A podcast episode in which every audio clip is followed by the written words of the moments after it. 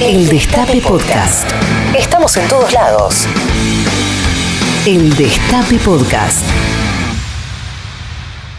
Atendeme a esta escena. 6 a.m., suena tu despertador, te querés morir. Te levantás listo para afrontar otro largo día de laburo hasta las 7 de la tarde. Pero de repente te acordás, es viernes, es fin de semana. No escuchaste mal. ¿Qué pensarías si te digo que en varios países se han aplicado y se piensan aplicar proyectos de reducción de la jornada laboral? Hoy en este informe internacional de Palermo Wuhan te contamos cómo desde el otro lado del océano las semanas laborales reducidas empiezan a hacerse realidad.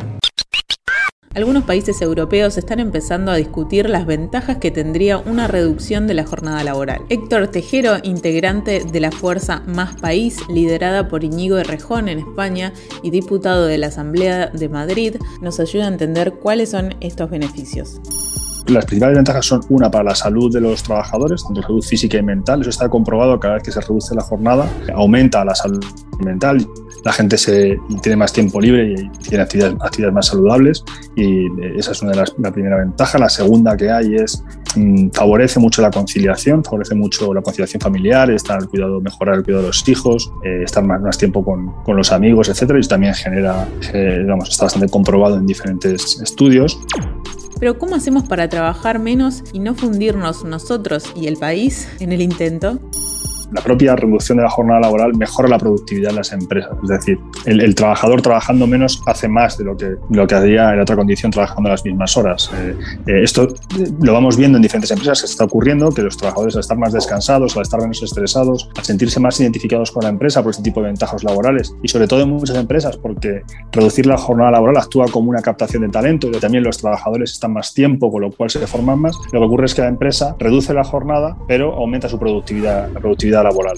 En España tenemos dos ejemplos que son como los más famosos aquí de reducción de jornada laboral, que es una empresa de software y un restaurante, pero luego hay, hay ejemplos en diferentes países y al final lo que queríamos hacer es que todos esos ejemplos, digamos, son muy diferentes entre sí, son diferentes países con diferentes legislaciones laborales y lo que queríamos hacer era hacer, un, hacer una prueba con diferentes empresas de diferentes sectores para saber en qué sectores es fácil hacerlo, en qué sectores es complicado, en cuáles hay que dar ayudas, en cuáles es necesario y de estas formas incentivar a empresas que, que quieran probarlo para luego comprobar sus ventajas y aprender de los posibles problemas.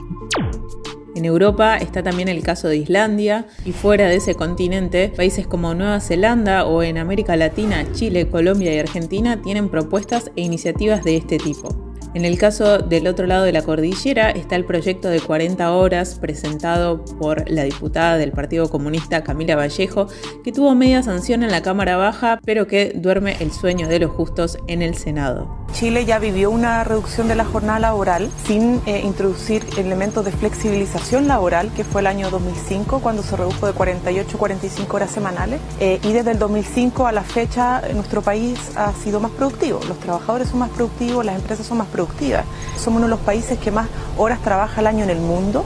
Hay mucho estrés laboral, hay mucha presentación de licencias médicas que las paga el Estado. Eh, por cansancio, por agobio, por enfermedades laborales, por salud mental eh, y por cierto también ausentismo laboral producto de ese estrés. Entonces han ido aumentando los costos de la sobreexplotación y sobrecarga también tienen un proyecto presentado por otro sector de la oposición que pide más bien aplicar una ecuación del 4x3 sería 4 por 3, 4 días trabajados y 3 de descanso, pero que se pueden distribuir. Y además se establece un criterio de progresividad. La idea es avanzar hacia 38. ¿Y Argentina en qué anda? Los sectores dominantes han instalado la idea de que acá hay una propensión a trabajar poco y que acá somos trabajadores propensos al descanso. Señora mía, no hay trabajo malo. Lo malo es tener que trabajar. Bueno, Argentina tiene dos proyectos. Uno es del diputado y secretario general de la CTA, Hugo Yasky, que propone una jornada máxima de 8 horas diarias y 40 semanales, además de proponer que la semana laboral sea de 4 días. El convenio 47 de la OIT estableció la jornada laboral de 40 horas. En la Argentina actualmente es de 48 horas. Es uno de los países de América Latina, junto con Bolivia, México, Paraguay, que tienen la jornada laboral más extendida. Por otro lado, la diputada del Frente de Todos y dirigente de la Asociación Bancaria, Claudia Ormaechea, presentó una iniciativa que prevé llevar un máximo de 6 horas diarias y 36 horas semanales. Ormechea propuso también la posibilidad de que el trabajador pueda elegir entre una reducción de la jornada o una reducción de la semana laboral.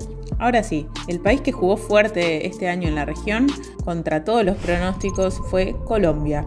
El Congreso aprobó el proyecto presentado por el expresidente Álvaro Uribe, el cual no fue apoyado por el gobierno ni por los empresarios. El 16 de julio pasado, el presidente Iván Duque, quien fue muy contrario a la iniciativa, tuvo que tragarse el sapo y promulgar la ley 2101 que había aprobado el Congreso y, que propone justamente la reducción de la jornada laboral de forma gradual, pasando de 48 horas a 42 horas semanales de acá hasta el 2026.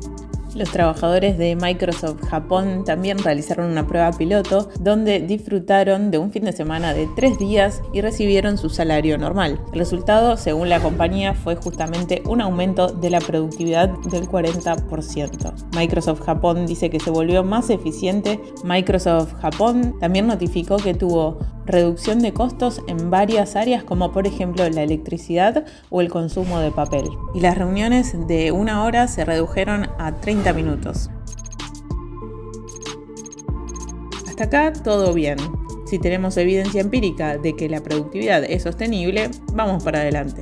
Pero también hay problemas y uno de los más grandes es pensar quién va a hacerse cargo del costo que significa reducir las horas de trabajo digamos, el proyecto piloto, la idea es darle el dinero a las empresas como si lo estuviesen poniendo ellas, por así decirlo, como una especie de red de, red de seguridad y estudiar qué problemas tienes, cuánto cuestan, eh, qué cambios en la productividad se producen y a partir de ahí la idea sería diseñar políticas públicas que pudiesen eh, estimular a otras empresas sin darles dinero, porque la idea de que el Estado asuma el coste de la reducción de jornada de todas las empresas, eso no se puede hacer, sería excesivamente caro.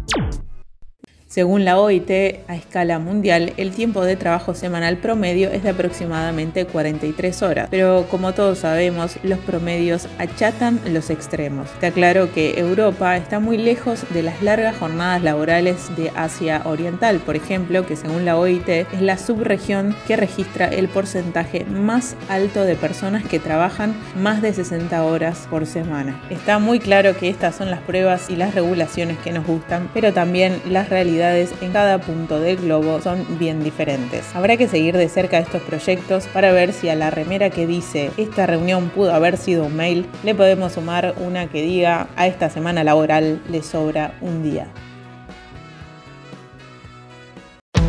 Escúchanos donde sea, cuando quieras. El Destape Podcast.